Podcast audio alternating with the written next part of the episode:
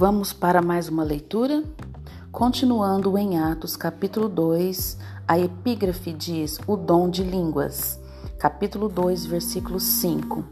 Ora, estavam habitando em Jerusalém judeus, homens piedosos, vindo de outras nações debaixo do céu.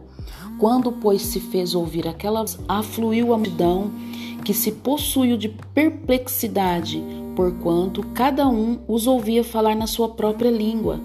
Estavam, pois, atônitos e admiravam, dizendo: Vede, não são porventura galileus todos esses que estão aí falando?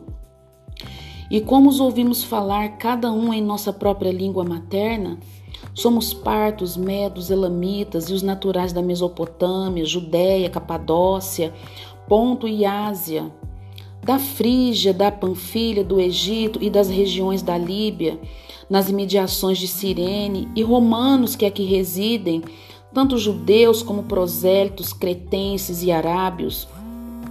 Como os ouvimos falar em nossas próprias línguas das grandezas de Deus, todos atônitos e perplexos interpelavam uns aos outros.